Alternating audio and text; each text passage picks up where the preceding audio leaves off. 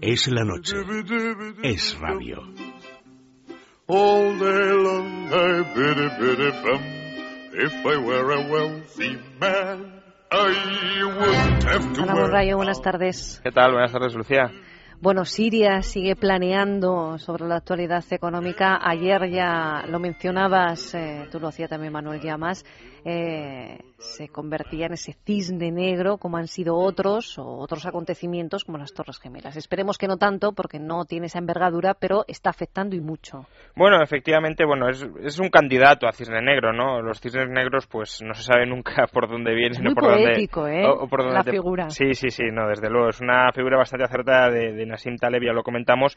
Y básicamente, bueno, el origen de esta, de esta figura es eh, el hecho de que nunca hayas visto un cisne negro no significa que no haya cisnes negros porque eventualmente te los puedes terminar encontrando. Es decir, bien, todos los cisnes que hemos visto hasta ahora son blancos, pero puede salir uno negro. Y de hecho hay cisnes negros, existen. Pero son raros de ver y también son raros de encontrar ciertos acontecimientos que pueden suponer un giro muy importante en el desarrollo pues de, de la actualidad, incluso de, de la historia, ¿no? Los famosos giros históricos que sí se pueden tasar en ocasiones en momentos o episodios concretos. En el caso de la guerra de Siria, obviamente estamos muy lejos de eso. Simplemente, pues puede ser un cisne negro para el que la economía mundial no esté preparada. ¿Y por qué puede ser un cisne negro? Bueno, pues porque efectivamente, como comentabas, ya está afectando, por ejemplo, al precio del petróleo que ya está avanzando a paso bastante firme hacia los 20 120 dólares el barril de petróleo. Y hoy mismo Societe General ha dicho que podría terminar a- a- llegando a los 150 dólares el barril, es decir, al máximo histórico que se registró en julio de 2008. Julio de 2008 que fue la- la- las puertas, unos meses antes, del estallido oficial. El real fue unos meses antes, pero bueno, el oficial de la Gran Depresión actual, la quiebra de Lehman Brothers, que fue en septiembre de 2008. Y no es casualidad que, digamos, las materias primas tocarán máximos en julio de 2008, la economía mundial se deteriorará enormemente y a raíz de ese deterioro enorme, pues se, se agilizaran las incertidumbres financieras y llevarán al colapso de ciertas entidades como Lehman Brothers o también como Freddie Mac y Fannie Mae de las que hablamos en las últimas eh, semanas.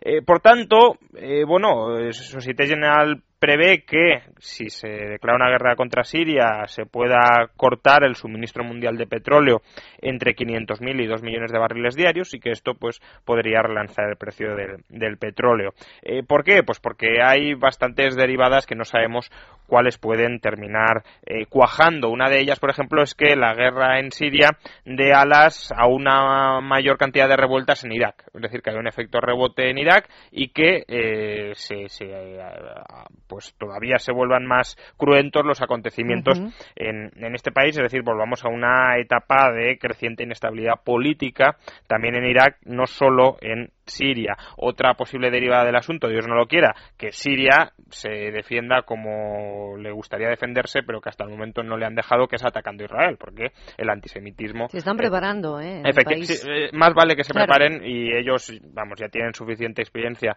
en este tipo de, de acontecimientos, es decir, de acontecimientos inesperados, es decir, de cisnes negros, que cuando menos lo esperan y sin venir a cuento, pues les ataquen simplemente porque hay un odio eh, todavía ahí eh, cristalizado que emerge en cualquier momento con cualquier excusa. Por tanto, incertidumbres las hay bastantes, incluso otras que ni siquiera nos podemos imaginar de dónde pueden terminar viniendo. Y de hecho, estas incertidumbres se reflejan, por ejemplo, en el precio del oro.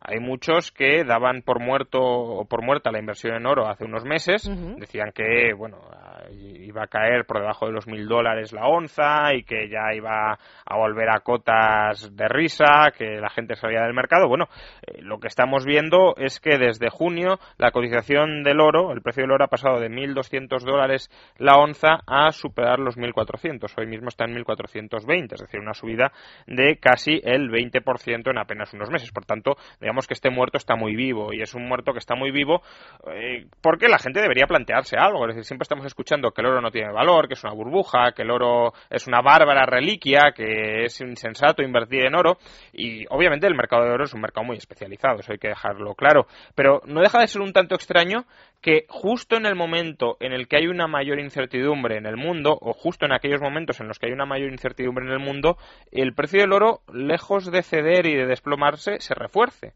Es decir, ¿por qué si el oro no tiene valor, si el oro es una bárbara reliquia, si el oro es casi un capricho, la gente cuando más desconfía de todo, confía más en el oro? Pues quizá es porque el oro tenga algo especial que eh, aquellos que no quieren reconocerle un estatus casi de dinero al oro, pues se nieguen a considerar. Pero en todo caso, incertidumbres muchas y sobre todo las que no podemos imaginar.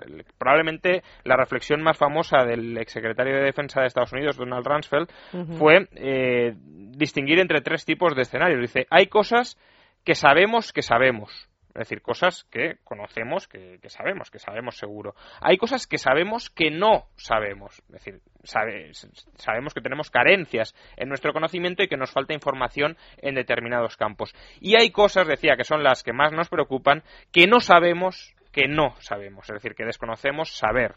Que, que, no somos conscientes de que no sabemos. Y esos son los cisnes negros, es decir, aquellas cosas para las que no estamos preparados. Otro posible cisne negro. Eh, pues precisamente, lo, ya lo venimos hablando en las últimas semanas, el futuro de Grecia dentro del euro. Antes de hablar de Grecia, eh, porque esto seguro que, les interesa tanto a nuestros oyentes, los consumidores, la subida ahora del barril de Brent, ¿cuándo la tendríamos que notar nosotros en los bolsillos? Es decir, cuando vayamos a repostar. No es inmediato normalmente, porque ahora se compra para sí, provisionar. Sí, lo que pasa que efectivamente eh, no, se compra ahora mismo de cara al futuro, pero eso ya depende de estrategias de precio. Yo eh, esto de que los mm, precios de la gasolina se trasladan seis meses después, etcétera, eh, nunca lo he terminado de, comprar. Es verdad que, se puede comprar a seis meses vista, pero perfectamente la, empresa de, gasolineras, la empresa petrolera puede trasladar desde ya el alza del precio del petróleo al precio gestionar de, eso, ¿no? Efectivamente, sí, que no sea tampoco. En seis meses te comes toda la subida, eso no tiene mucho sentido, lo vas subiendo de manera escalonada. Vamos, no, no he estado en un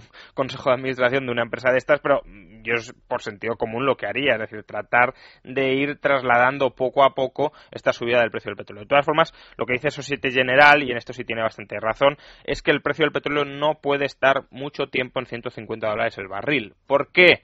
Pues porque la economía mundial no está adaptada todavía para un precio del petróleo de 150 dólares el barril, con lo cual colapsarían muchas empresas, colapsaría mucha demanda de petróleo y, por tanto, en cuanto caiga la demanda de petróleo, el precio volvería a caer, que es justo lo que pasó en julio de 2008. En julio de 2008, como hemos comentado, llegó el precio del petróleo a 150 dólares el barril, pero claro, colapsó la economía mundial y luego en menos de un año el precio del petróleo cayó de 150 dólares el barril a 35 dólares el barril. Obviamente cuando volvió a crecer un poco la economía, volvió a aumentar la demanda y el, barril de petróleo volvió a subir. Pero eh, pues estamos en esas, ¿no? Es decir, hay un cuello de botella mundial en la producción de petróleo y siempre que la demanda sube por algún motivo o la oferta se reduce un poquito, que es el escenario que tenemos aquí, pues los precios se disparan justamente porque no hay elasticidad a la hora de incrementar la producción de petróleo. Otra cosa es que estos altos precios también sirvan para a largo plazo ir haciendo la transición hacia una economía menos intensiva en petróleo. ¿Por qué? Porque la gente se dedica a economizar más el petróleo, a gastar menos, a utilizarlo de manera más racional y a su vez también se están poniendo en marcha, en funcionamiento, toda una serie de, investigaciones de mecanismos alternativos de producción de energía para reemplazar al petróleo. Eh, por tanto, bueno, pues estos son dos procesos que desde luego son positivos y al mismo tiempo también se están haciendo perforaciones numerosas para encontrar nuevos yacimientos de petróleo. Como decía Jim Rogers, si el barril de petróleo se coloca a 300 dólares, el barril eh, se hacen perforaciones hasta en la Casa Blanca para, para, encontrar petróleo. Con lo cual, bueno, estos son los distintos mecanismos que tiene un mercado para protegerse del alza del precio de las materias primas. Y ahora sí, hablamos de ese cisne negro europeo. Efectivamente, sí. Bueno, pues cisnes negros, como decimos, hay muchos, candidatos los hay muchos. otro de ellos es eh, Grecia. Es decir, ¿qué va a pasar con Grecia cuando necesite un tercer rescate? Porque eso sí sabemos que lo sabemos, parafraseando a, a, a Es decir, sí sabemos que va a haber un tercer rescate y sí somos conscientes de que lo va a haber.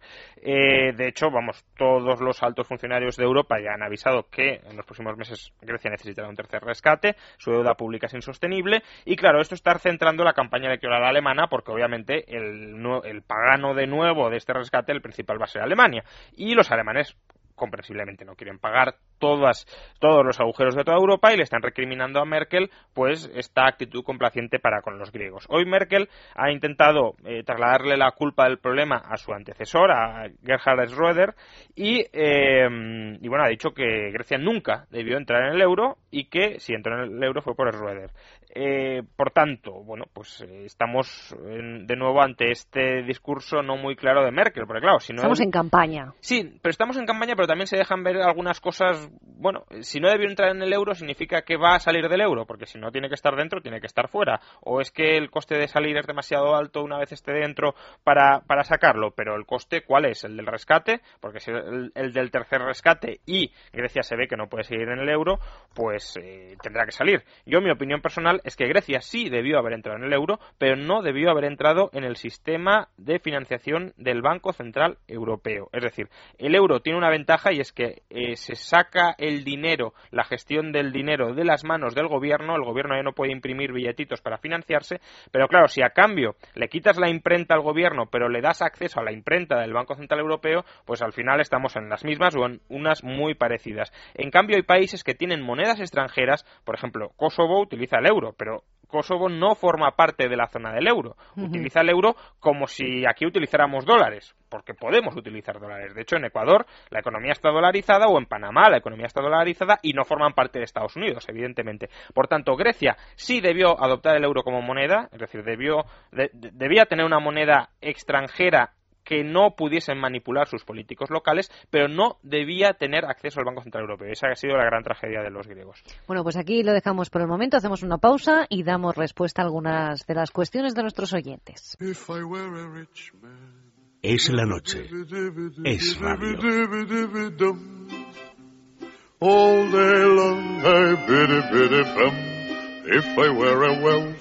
Bueno, las 8 y 53, unos minutitos, Juan Ramón, para darle respuesta a algunos de nuestros oyentes, eh, preguntas que nos hacen llegar a eslanoche.radio.fm. En este caso, eh, hacemos referencia a la pregunta que nos hace Manuel Garrido, eh, que pregunta al profesor, si se autodisolviera la COE, ¿qué ocurriría con los convenios colectivos? ¿Desaparecerían? ¿Por qué no lo hacen? Bueno, la COE debería disolverse como los sindicatos y eh, los convenios colectivos también deberían desaparecer. Es decir, todo el proceso, todo el sistema de negociación colectiva, que es un sistema de inspiración claramente fascista, porque nace en la Italia de, Mussolini, eh, pues debería desaparecer. Sobra, porque es una manera de destruir empleo y de descoordinar el mercado de trabajo. Si se disolviera solo unilateralmente la COE, no tendría por qué desaparecer los convenios colectivos, porque eh, bastaría con que otra asociación de empresarios, otra patronal se creara y se tendría que crear para subrogarse en la posición de la COE eh, y eh, pues seguir firmando convenios colectivos, porque el problema no es ya tanto que haya convenios firmados cuanto que se tienen que ir renovando, es decir, no se pueden extinguir los que ya hay y a partir de ahí dejar la eh, negociación entre, entre empresario y trabajador a la libre voluntad entre las partes para adaptarse a las necesidades concretas de cada uno de ellos, como sucede, por ejemplo, en el mercado de autónomos, porque claro, la gente piensa que, que los trabajadores serían explotados si no hubiese regulaciones y legislaciones y demás, y no olvidemos que al final un autónomo es un autoempleado que también se relaciona con las empresas y el autónomo no está protegido por convenios colectivos ni por nada, porque tiene la consideración de empresario. Sin embargo los autónomos vivirán mejor o peor, obviamente, pero no están siendo explotados ni cobrando sueldos, eh, sueldos de miseria. Un periodista, por ejemplo, puede trabajar para una empresa o puede colaborar como autónomo con una empresa y no está necesariamente peor pagado y en peor condición el que colabora como autónomo que el que trabaja internamente, en ocasiones incluso mucho mejor. Por tanto, este mito de que sin convenios colectivos, sin negociación colectiva, sin sindicatos ultra subvencionados que también deberían desaparecer, que... Eh, los llamados actores sociales. Efectivamente, los agentes sociales, los actores sociales, los, los representantes de la sociedad, de los cuerpos sociales, pues esto es una fascistada de, de principios del siglo XX que, por desgracia, todavía sigue muy presente y que es una de las principales causas del desempleo en España. Pues Manuel, ahí tienes la respuesta. Muchísimas gracias por hacernos llegar tus preguntas. Nosotros hacemos una pausa y a la vuelta repasamos y actualizamos los titulares de este miércoles 28 de agosto.